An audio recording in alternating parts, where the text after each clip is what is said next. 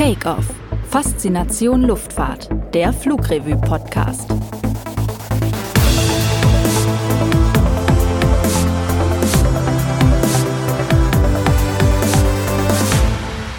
Herzlich willkommen zu Takeoff. Ich spreche heute mit meinem Kollegen Patrick Zwerger. Hey. Und mit Philipp Prinzing. Moin. Über kuriose Flugzeuge.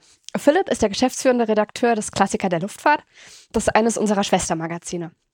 Patrick ist unser Online-Redakteur bei der Flugrevue. Mein Name ist Astrid Kuzia. Schön, dass Sie zuhören. Ja, Kuriosität. Was heißt das eigentlich? Der Duden sagt etwas, was merkwürdig ist, was vom Üblichen oder vom Normalen abweicht und vielleicht deshalb auch Aufsehen erregt. Kurios, das heißt aber auch abseits vom Mainstream. Also Flugzeuge, die beispielsweise anders aussehen als die Muster, die es bereits gab oder die gerade entwickelt werden. Man könnte also zum Beispiel sagen, der Fokker 3-Decker war ein kurioses Flugzeug oder die Concorde oder die Lockheed F117A Nighthawk oder auch der Decker Caproni CA60. Übrigens, so ganz am Rande, kurios ist übrigens auch der Raum, in dem wir uns hier heute befinden. Das ist das Büro von Philipp. Und dieses Büro ist bis unter die Decke vollgestopft mit Büchern und mit Modellen. Die Bücher hat er natürlich auch alle gelesen. Habe ich alle gelesen. Genauso wie ich die Modelle alle bauen werde. Ja, kleiner Einblick in unseren Büroalltag, wie es bei uns quasi in der Redaktion so zugeht. Aber mal wieder zurück zu unserem Thema kuriose Flugzeuge.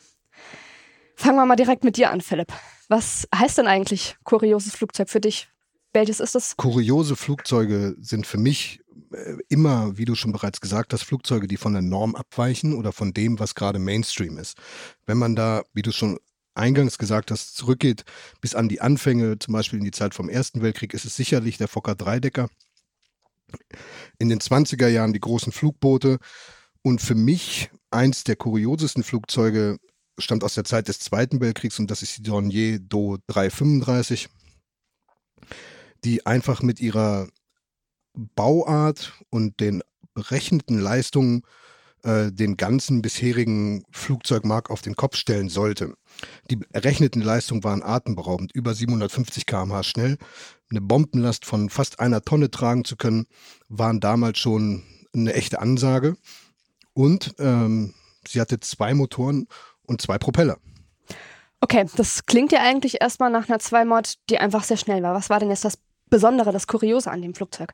Das Kuriose war einfach, dass die beiden Motoren hintereinander im Rumpf eingebaut waren und an der Nase ein Propeller saß und am Heck ein Propeller saß. Und eben nicht wie bei gewöhnlichen Zweimods die Motoren an der linken und an der rechten Fläche waren, sondern eben hintereinander angebracht waren.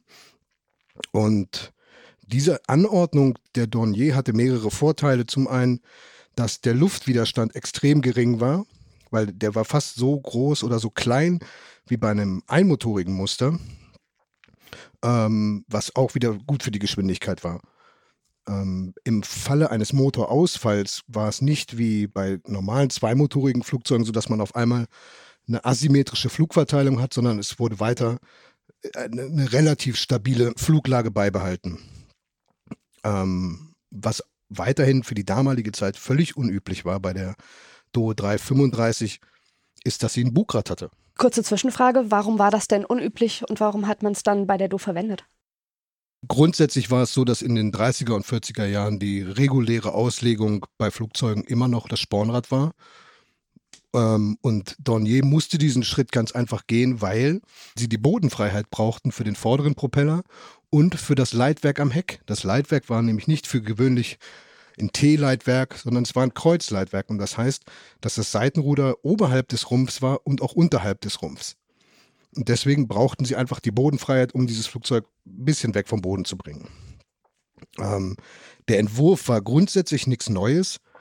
Ähm, Fokker hatte bereits in den Anfang der 30er Jahre mit der D23 einen ähnlichen Entwurf vorgelegt, der auch flog, aber auch nur ein Exemplar gebaut wurde. Aber Dornier ging da ganz nochmal noch mal ganz andere Wege. Eben der hintere Propeller wurde über eine drei Meter lange Hohlwelle angetrieben und das war schon wirklich besonders, dass diese zwei jeweils 1800 PS leistenden Daimler-Benz-Motoren eben so dort verbaut waren. Der erste Prototyp flog bereits äh, am 26. Oktober 1943 ähm, und wurde dann im weiteren Verlauf zur ähm, Erprobung nach Rechlin überstellt. Und dort wurden dann während der Erprobung durch Luftwaffenpiloten, durch ähm, andere Testpiloten vom Reichsluftfahrtministerium noch so ein paar Mängel festgestellt, unter anderem in, in Mangel am, an der Haube, weil ähm, die Do war nämlich eins der ersten Flugzeuge, was mit einem Schleudersitz ausgestattet war. Also auch was, was zu der Zeit noch sehr besonders war. Absolut besonders. Es gab bisher nur ein Muster von Heinkel, was einen Schleudersitz hatte und die Dornier war dann die zweite. Aber es gab da wohl öfter mal Probleme mit der Haubenverriegelung. Und bei den Erprobungen ist auch ein Testpilot dabei umgekommen, weil er eben von der verriegelten oder nicht verriegelten Haube erschlagen wurde. Und das war einer der Unfälle mit dieser Dornier 335. Es gab dann noch zwei, drei weitere. Aber trotz allem und trotz aller Überlegenheit und technischen Raffinesse war das Flugzeug dann am Ende einfach zu spät für den Einsatz. Es gab keinen scharfen Einsatz mehr der Do 335. Es gab einen Abschuss durch Alliierte, die haben eine Do 335 abgeschossen tatsächlich. Die war aber auf einem Überführungsflug. Ähm, das ist für mich eins der absolut kuriosen Flugzeuge, einmal von seiner Bauart her, von den technischen Aspekten und von der Optik vor allem. Die sah in der Einsitzerversion sah sie wirklich aus wie ein Pfeil, das was ihr Name äh, auch sagt.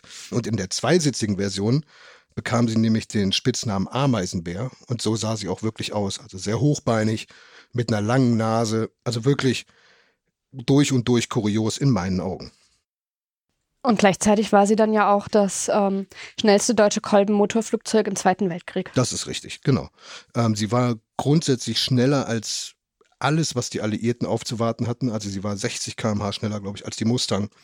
Ähm, selbst den, den britischen Typhoon- und Tempest-Jägern ist sie davongeflogen. Da gab es eine Begegnung des französischen Fliegers Pierre Klostermann, der auf einer Routinepatrouille mit seiner, mit seiner Gruppe flog. Und er bemerkte unter sich eben ein schnell fliegendes deutsches Flugzeug und stach dann mit seiner Tempest an und wollte die Verfolgung aufnehmen. Äh, doch das deutsche Flugzeug flog dem, der Tempest, die damals mit zu den absolut schnellsten Flugzeugen gehörte, einfach davon. Also wirklich, wirklich grandioses Flugzeug. Zu sehen ist heute noch tatsächlich noch ein originales Muster äh, im Stephen Adverhazy Center bei Washington. Genau, in der Nähe vom Dallas International Genau, Airport. genau. Ähm, Und einen Nachbau gibt es ja auch noch. Richtig, der ist im Luftfahrttechnischen Museum in Rechlin zu sehen seit diesem Jahr. Das ist ein Nachbau von Holger Bull. Der ist bekannt für seine Zweite Weltkriegsnachbauten, 1 zu 1 Nachbauten. Und diese Dornier 335 wurde auch unter Zuhilfenahme und unter Verwendung von vielen Originalteilen wieder aufgebaut. Es ist ein wirklich eindrucksvolles Flugzeug mit einer Höhe von fünf Metern, wirklich ein, ein hoher Flieger, vor allem weil er eben nicht nach hinten abgeneigt ist, so wie ein normales Spornradflugzeug, sondern wirklich hochbeinig steht. Eine Spannweite von knapp 14 Metern und wirklich, wirklich eindrucksvoll anzusehen. Jetzt hast du ja eben schon gesagt, dass sich der Entwurf ja nicht wirklich durchsetzen konnte. Kann man dann quasi sagen, die Zeit von dem Flugzeug war dann doch eher vorbei? Die Zeit dieses Flugzeugs vielleicht gar nicht, aber die Zeit der Kolbenmotorflugzeuge war vorbei und der propellergetriebenen Flugzeuge war zu diesem Zeitpunkt zumindest bei Jagdflugzeugen vorbei. Es gab danach wirklich kein Jagdflugzeug oder ja, reines Jagdflugzeug mehr, was propellergetrieben war, sondern die aufkommenden Jets haben diesen Flugzeugen einfach den Rang abgelaufen, weil sie mit einem Triebwerk viel, viel schneller fliegen konnten und lange nicht so anfällig waren wie dann so eine kuriose Konstruktion wie die Do 335 mit zwei Motoren, einer Hohlwelle, einem Zug- und Druckpropeller. Das ist schon schwierig. Das Konzept vom Zug- und Druckpropeller und zwei Motoren fand trotz allem nochmal Verwendung, zum Beispiel auch bei der zivilen Cessna 337 Skymaster, die gebaut wurde und tatsächlich auch dann noch mal beim Militär eingesetzt wurde als Cessna O2, auch mit zwei Motoren und Zug- und Druckpropellern, die ihre Hochzeit während des Vietnamkriegs hatte als Forward Air Controller meistens, die eben langsam fliegend über dem Dschungel Aufklärung betrieben haben für Bombenangriffe, Artillerieangriffe, äh, Beobachtung von abgestürzten Jägerpiloten und solche Geschichten. Dafür hat sich das gut geeignet. Trotz allem war das Konzept dann einfach überholt und hat sich nicht mehr durchgesetzt. Stichwort kuriose Flugzeuge. Patrick, wie sieht es denn bei dir aus? Was ist dein kuriosestes Flugzeug? Ja, also ich kann natürlich nicht mit sowas leistungsstarkem und äh, in der Tat faszinierendem und wirklich beeindruckendem aufwarten wie der Philipp, aber ich habe dafür äh, gleich zwei für mich auch hochinteressante Entwürfe äh, mitgebracht. Äh, zum einen das äh, Goodyear Inflatorplane, ein äh, quasi ein Gummiflugzeug zum Aufpumpen, zum Hast Aufblasen. du in, in Reifen mitgebracht oder wie? so ungefähr, ja, richtig. Ist ja an sich schon witzig, die Idee. Ähm, Goodyear war ja, ist ja nicht nur als Reifenhersteller bekannt, sondern auch äh, als Hersteller von Pr- Prallluftschiffen, von Blimps. Und ähm, auf einem ähnlichen Prinzip äh, beruht auch eben das Goodyear Inflatorplane, das ähm, von Goodyear Anfang der 50er Jahre oder ab Anfang der 50er Jahre äh, entwickelt wurde und das äh, im Endeffekt dazu dienen sollte, ähm, im Kriegseinsatz hinter den feindlichen Linien äh, abgeschossene Kampfpiloten ähm, dazu zu äh, bewegen oder dazu zu bekommen, aus eigener Kraft wieder in die auf die richtige Seite zu kommen. Also hatten die das dabei oder Nein, wurde nein, das, das von wurde- einem anderen Be das, äh, von äh, einem der Plan- Rettungsflugzeug abgeschmissen? Der Plan war, der Plan war, dass dieses äh, Inflatorplane in einem kleinen Container, ich glaube anderthalb Kubikmeter, äh, abgeworfen werden soll. Und äh, dann am Boden konnte es der Pilot ähm, oder der mit dem Flugzeug zurückfliegen hätte sollen, ähm, zusammenbauen und aufpumpen. Also der Rumpf, äh, Rumpf und Tragflächen waren aus gummiertem Gewebe, so eine Art Neopren. Ähm, äh, eine Handpumpe oder ein Kompressor waren mit dabei in diesem Bausatz. Und äh, so konnte der Pilot das aus eigener Kraft in Form bringen. Ähm, in der Struktur waren eingewebte Nylonfäden, die für eine gewisse Festigkeit sorgen sollten. Und ähm, dabei war auch noch ein Motor, den man oben drauf baut, mit, einer, mit einem Zweiblatt-Holzpropeller. Und ähm, der Motor half gleichzeitig oder sollte im Flug gleichzeitig äh, dazu beitragen, den Luftdruck in den Flächen und im Rumpf äh, konstant zu halten. Ähm, und so eben äh, dem, dem Piloten zur Flucht zu verhelfen. Weiß man denn, wie vielen Piloten oder ob das überhaupt so geglückt ist? Ähm, das wurde nie in die Tat umgesetzt, also noch zumindest nie in, im wirklichen Fronteinsatz. Äh, Goodyear hat meines Wissens nach zwölf Inflatorplanes gebaut in zwei Varianten, einmal in einer einsitzigen, einmal in einer zweisitzigen Variante und äh, damit auch einige Testflüge ähm, absolviert. Ähm, allerdings hat sich die US-Armee für das Flugzeug nie so wirklich erwärmen können. Und äh, das Szenario, dass der Pilot oder ein abgeschossener Pilot mit diesem Flugzeug flüchtet, äh, hat tatsächlich in der Praxis so nie stattgefunden. Ähm, auch wenn mit Aufkommen des Vietnamkrieges das Interesse doch ein Stück weit aufgeflammt hat, äh, phasenweise, ähm, ging es nie in die Serienproduktion und wurde 1973 äh, endgültig eingestellt. Ähm, war natürlich von der Konstruktion her höchst einfach, sollte auch einfach zu fliegen sein, äh, ganz rudimentäre Instrumentierung. Ähm, äh, ich glaube sogar, also ein, die Grundversion war mit offenem Cockpit, äh, es gab aber auch einen Entwurf mit geschlossenem Cockpit, ähm, starres Fahrwerk und äh, wirklich die einfachste Konstruktion. Ähm, Spannweite 8,5 Meter, 6 Meter lang und ein aufblasbares Kleinflugzeug Wie quasi. schnell, wie schnell wäre das Äh, Ding denn Ich geflogen? glaube knapp über 100 kmh. Ich meine irgendwas mit 113 kmh. Okay, das wäre ja zu zur Flucht äh, nicht Ausre- wirklich Das ja, war- ausreichend, aber Das äh, hat sich eben auch dann äh, herausgestellt, dass man ja quasi äh, vom, Boden, vom Boden aus mit Pfeil und Bogen dieses Flugzeug abschießen könnte Richtig. und dann wäre der Rettungsaspekt natürlich auch schnell wieder ad absurdum geführt. Ja. Aber trotzdem auf jeden Fall witzige Idee. Ja, finde ich auch. Und genauso witzig oder kurios ähm, finde ich ähm, das äh, Flugzeug RFS, RFS-1 Commander, das Reed Flying Submarine. Flying Submarine, das Ein musst du jetzt aber genauer erklären. Ja. Das erste tauchfähige Flugzeug der Welt, wenn man denn so will. Und zwar gebaut äh, nicht von einem großen Hersteller, sondern in Eigenregie von einem Elektronikingenieur aus New Jersey, der äh, Donald Reed hieß der. Ähm, auch genannt Flap. Das ist ein Kunstwort aus äh, für Flying Submarine. Und ähm, der Mann, der hatte die Idee ähm, schon länger, hat da auch äh, im Modellmaßstab damit experimentiert und dann eben in Eigenregie quasi in seiner Garage als Einzelstück eins äh, in Lebensgröße gebaut.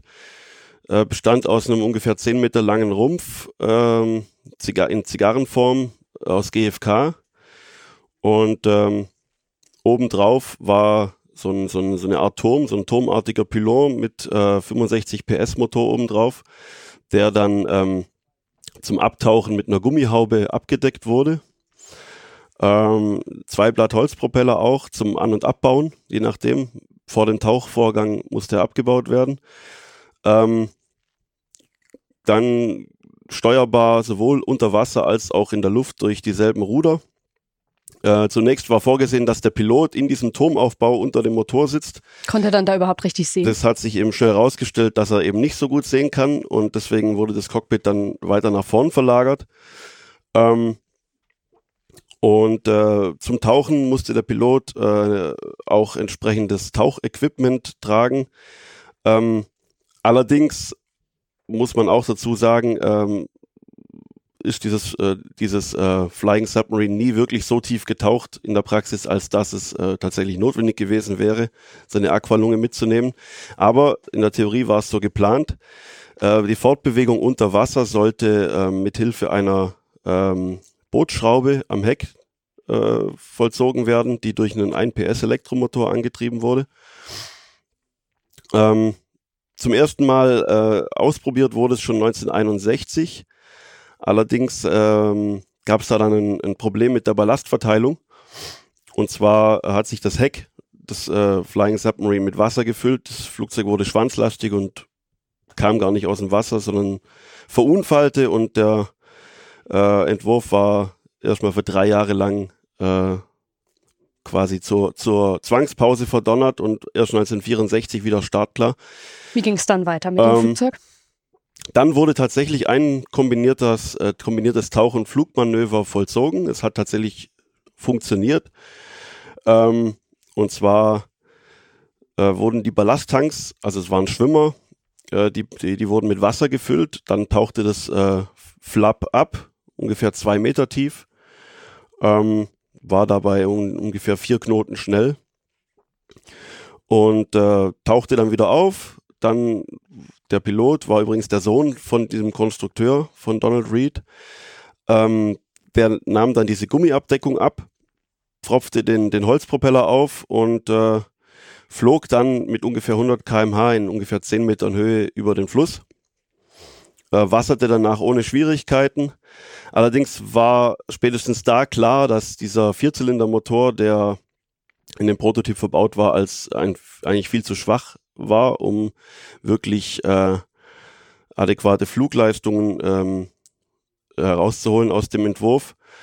Ähm, allerdings hatte natürlich der Herr Reed als Privatmann auch nicht Unmengen an Geld, um da an dieser Konstruktion wirklich weiter zu feilen. Deswegen trat er ähm, trotz allem, äh, trotz dieser Schwachbrüstigkeit immer wieder äh, beim Pentagon auf und versuchte halt die, die Militärs davon zu überzeugen, dass das für die Navy ein total äh, praktikables Fluggerät sein könnte. Und Tauchgerät? Und Tauchgerät. Äh, Darf ich dazu einmal eine Sache fragen? Also es wäre immer nur vom Wasser gestartet und gelandet. Ja, ja. Okay. So war der Plan, genau, ja. ja. Und ähm, ja, die, das Pentagon konnte sich dafür nicht wirklich erwärmen, auch äh, dann nicht, als der Reed 1967, glaube ich, ähm, einen stark weiterentwickelten Entwurf präsentiert hat mit, mit Strahltriebwerk und ähm, elektrischem Wasserstrahlantrieb für Unterwasser. Das allerdings eben mangels finanzieller Mittel und äh, anderer Ressourcen nie verwirklicht wurde. Mhm. Das Flugzeug, ähm, also dieses einzige gebaute Flap äh, des RSF-1 existiert heute noch. Äh, man kann sich's, man kann sich's anschauen in Wo Pennsylvania. In, in Reading im äh, Aviation Museum in Reading in Pennsylvania kann man sich's äh, heute angucken. Der ähm, äh, Mr. Reed, der starb, glaube ich, Anfang der 90er.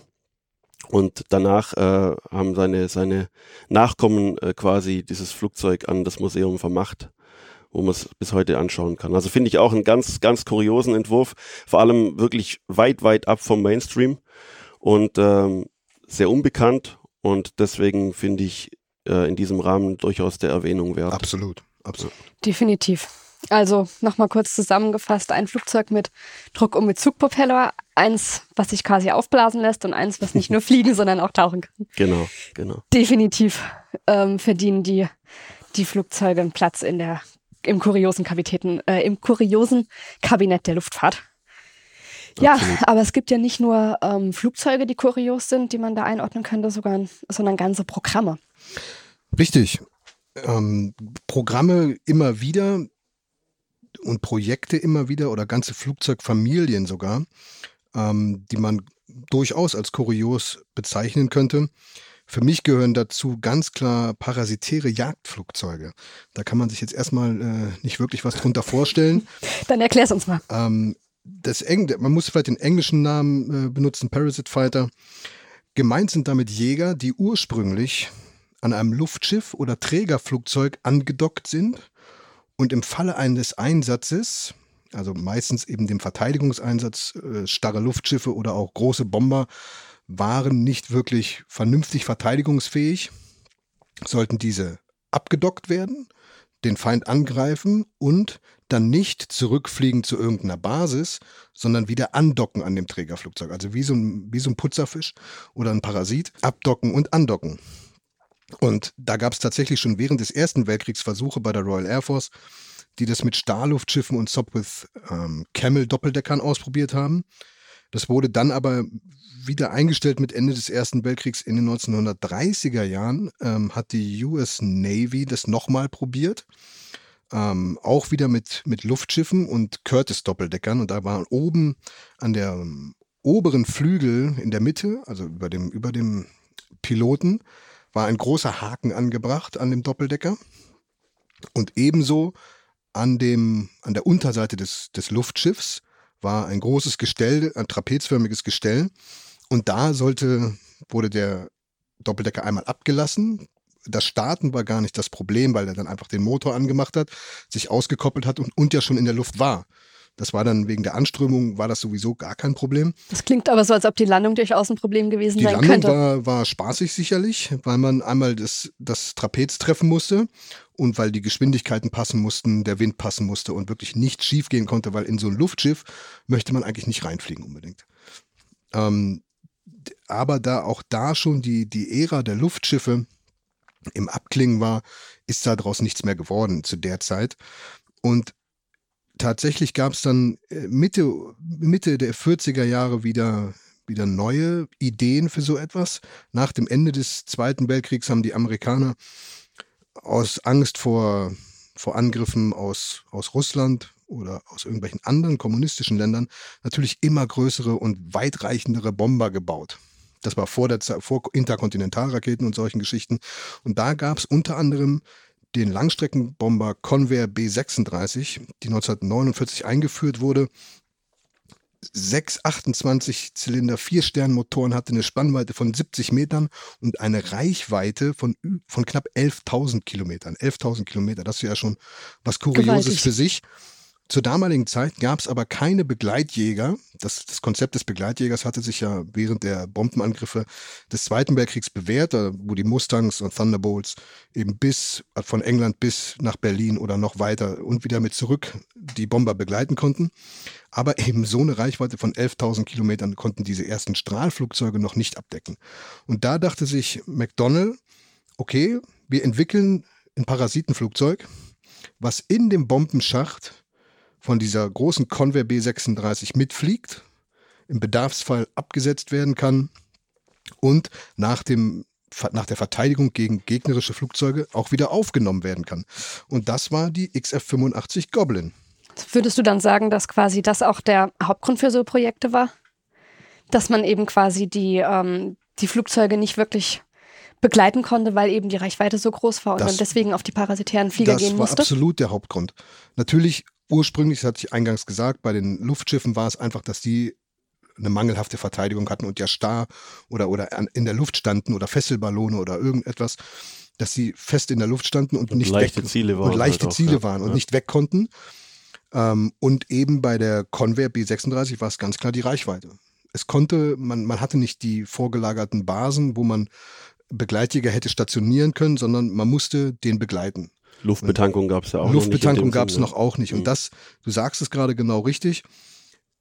1949 wurde das ganze Projekt dann auch schon wieder eingestellt, weil dann eben die Reichweiten größer wurden der Jäger und einfach Luftbetankung vernünftig wurde und durchführbar wurde. Ohne gefährlich zu sein, ohne dass da Treibstoff durch die Luft fliegt und sich entzündet oder was auch immer. Und das war dann auch einfach das Ende dieses, dieser parasitären Jäger, weil eigentlich jedes Jagdflugzeug rund um den Globus fliegen kann, ohne landen zu müssen, weil es in der Luft betankt werden konnte. Und das war das Ende von diesen Parasite Fighter Projekten. Ein weiteres kurioses Projekt ähm, möchte uns äh, Patrick gleich vorstellen, nämlich einen Heckstarter mit einem Ringflügel. Ja, genau. Und zwar ist das die äh, Snecma C450 Coleopter. Coleopter, französisch für Käfer. So ähnlich sah das Flugzeug auch aus. Oder andere böse Zungen meinen wie ein fliegender Donut. Ähm, Kurios deswegen, weil es eben gleich zwei äh, unorthodoxe Konzepte vereint. Zum einen den Heckstarter, also Flugzeuge, die senkrecht ähm, auf dem Heck stehend, ähm, also vertikal stehend, ähm, starten. Und zum anderen den Ringflügel, also keinen konventionellen Flügel, sondern ein, ein ringförmiger, zylindrischer Flügel, der um den Rumpf liegt und auch um das Triebwerk, um das Triebwerk liegt. Ähm, und äh, die zwei Konzepte kamen äh, bei der Coleopter zum ersten Mal tatsächlich auch in der, in der Praxis zur Anwendung. Äh, die Ursprünge des äh, Ringflügelkonzepts liegen allerdings äh, tatsächlich auch in, den, auch in den 40er Jahren und zwar auch in Deutschland. Bei Heinkel ähm, arbeitete man schon in den 40er Jahren an dem sogenannten Triebflügel. Ähm, und maßgeblichen Einfluss dabei hatte der, der österreichische Konstrukteur Helmut von Sparowski.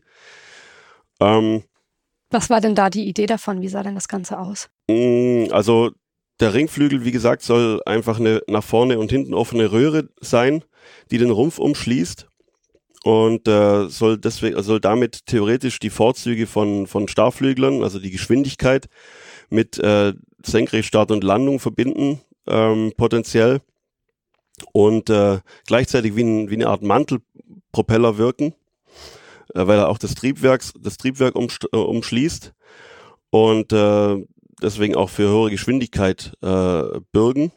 Allerdings hat er den Nachteil, dass er äh, aerodynamisch sehr instabil wirkt und ähm, vor allem bei der, beim, beim, beim, bei der Transition, also beim Übergang von, vom vertikalen in den Horizontalflug und umgekehrt, ähm, zu, zu, zum Gieren neigt, also zur, zur Bewegung um die, um die äh, Längsachse. Längsachse, genau. Und ähm, deswegen sehr, sehr schwer zu kontrollieren äh, war. Und das hat sich auch, ähm, also die, die Heinkels, äh, Wespe und, und, und Lerche, hier sind die Projekte, das, die wurden nie in die Tat umgesetzt. Ähm, war eigentlich projektiert mit äh, jeweils mit zwei äh, DB605 Motoren und zwei gegenläufigen Propellern, die von dem Ringflügel eben ummantelt wurden wurde aber nicht in die Tat umgesetzt. Allerdings hat dieser Herr von Sparowski nach dem Krieg in Frankreich weiter geforscht an dem Projekt oder an dem Prinzip. Und ähm, 1952 hat dann Snecma die ähm, Rechte an diesem Patent gekauft und äh, davon ausgehend eben diese Coleopter entwickelt. Und gerade bei dieser Coleopter eben hat sich dann auch bewahrheitet eben diese Instabilität der Konstruktion. Während des der Transformation vom, vom Vertikalen in den Horizontalen. Auch beim Start schon. Also okay. es gab mehrere Probleme, da komme ich gleich noch drauf zu sprechen. Ähm, und zwar ähm, war die, die Coleopter eigentlich vom Prinzip her eigentlich äh, ein 36 Kilonewton stark, äh, starkes Triebwerk, obendrauf äh, ein Cockpit oder vorne dran ein Cockpit ähm, mit einem Sitz, der äh, kippbar war. Das heißt, dass der Pilot während der vertikalen Startphase, er steht ja aufrecht auf äh, vier kleinen Rädchen, ähm, trotzdem aufrecht sitzen konnte und nicht äh, in die waagrechte Position musste und im Horizontalflug sollte der Sitz dann entsprechend gekippt werden, dass der Pilot in Flugrichtung schauen kann.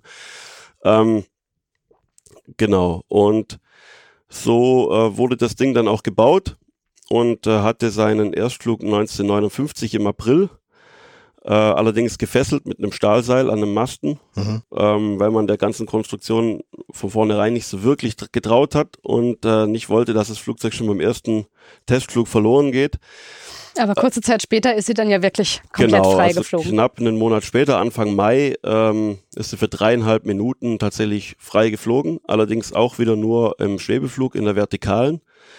und meines Wissens ist sie darüber hinaus auch nie wirklich weggekommen, ähm, weil sich von Anfang an eine, eben diese Instabilität, besondere, ähm, vom, also schon beim Starten, äh, beim Startlauf schon gezeigt hat.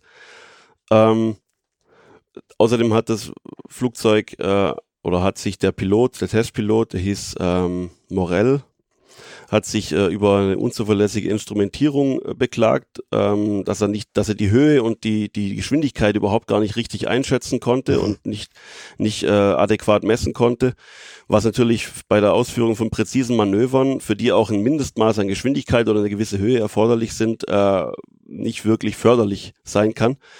Und deswegen ist das Flugzeug dann am 25. Juli 1959 ähm, bei seinem neunten Testflug auch abgestürzt.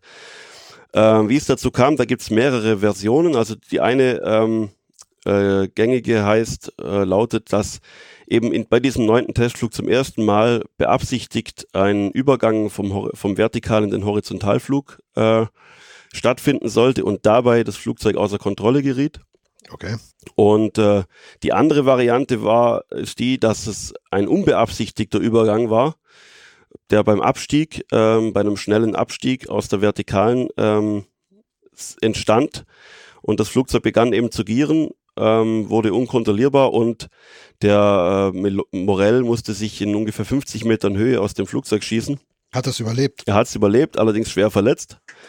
Äh, die Coleopter selber hat es nicht überlebt, äh, brannte aus am Boden und war natürlich komplett zerstört und ähm, daraufhin hat man das Projekt eingestellt.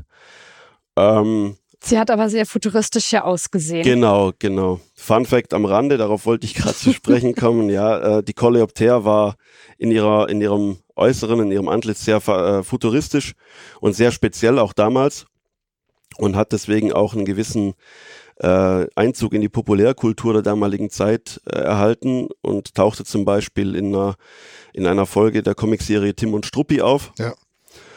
Ähm, und auch äh, bei französischen Junggesellinnen, den sogenannten Katherinettes, die sich eben zum Festtag der heiligen Katharina am 25.11. traditionell äh, als Ringflügler verteil, äh, ver verkleiden. Kostüme oder? basteln und damit auf ihr Single-Dasein hinweisen, Super. auf ihr klägliches. Die haben sich eben in dieser Zeit äh, so Coleopter-Hüte gebaut. und äh, also im, im kollektiven gesellschaftlichen Gedächtnis hat dieses äh, Flugzeug dann doch äh, unterm Strich mehr Einfluss erhalten, als es äh, dann wirklich in, in, in der Praxis Ist gehabt es denn eine Grundlage für, für weitere oder neuere Modelle, weil senkrecht starten oder eben vertikal starten wurde ja später gemacht und mhm. ist ja auch heute immer mhm. noch, immer noch eine, eine Option. Ja, also zum einen äh, war das natürlich nicht der erste Heckstarter, sondern es gab auch in den USA äh, Heckstarter-Konzepte, zum Beispiel die, die, die Ryan X13 oder auch die, die Convair Pogo. Ähm, das, die hatten aber alle einen konventionellen oder einen Delta-Flügel und keinen Ringflügel.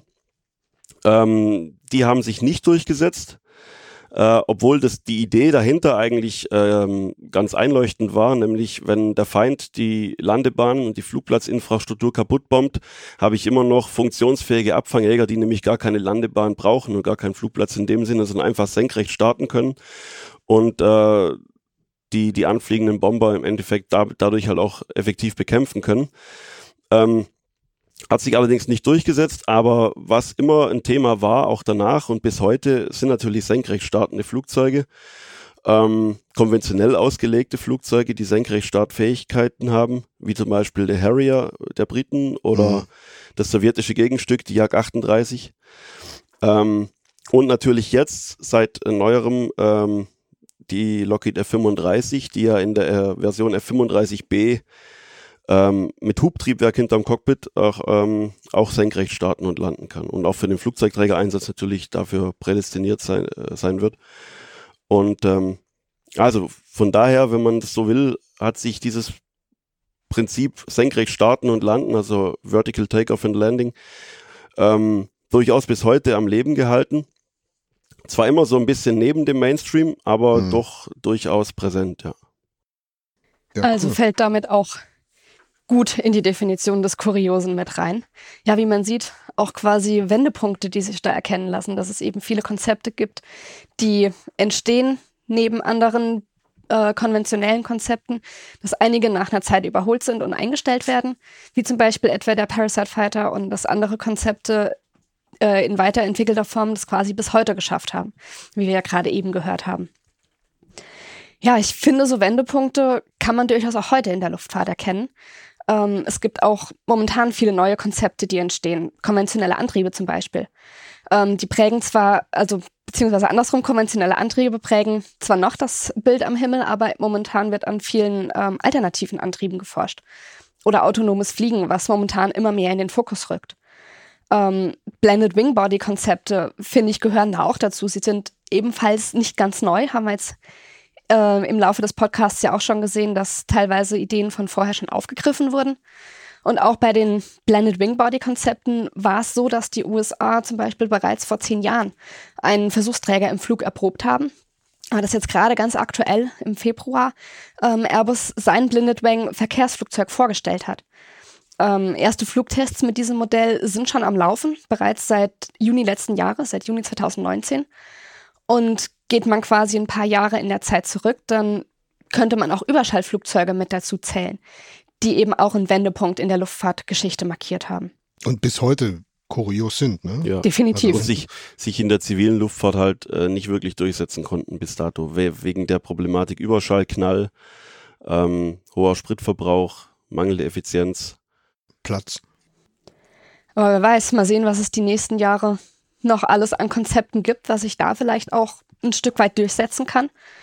Heißt, gerade die kommenden Jahre dürften also spannend werden. Ähm, ja, und gemäß von der Duden-Definition werden wir dann wahrscheinlich auch wieder Flugzeuge zu sehen bekommen, die als kurios gelten, die also von der Norm abweichen und dadurch eben auch Aufsehen erregen. So Absolut. das vermutlich da ich, sein. Da bin ich sehr sicher, ja. Ja. Ja, damit sind wir am Ende von unserem Podcast angekommen. Wir möchten uns bei Ihnen bedanken fürs Zuhören. Vielen Dank für die Einladung. Und wir bauen jetzt erstmal ein paar Modelle zusammen. Genau. Ja, machen Sie es Kuriose gut. Modelle. Kurios, natürlich. Weil wir Modellbausätze kuriose. mischen und was Kurioses bauen. Ich sehe hier zum Beispiel eine Bell X1, natürlich auch ein sehr kurioses Flugzeug. Ja. Richtig. Ja, in diesem Sinne, machen Sie es gut und bis zum nächsten Mal. Tschüss. Ciao. Liebe Zuhörer, Take Off, der Flugrevue-Podcast, verabschiedet sich in die vorgezogene Sommerpause. Wir bedanken uns für das positive Feedback und freuen uns darauf, euch bald wieder mit spannenden Themen aus der Luftfahrt versorgen zu können. Bis dahin macht's gut und bleibt gesund.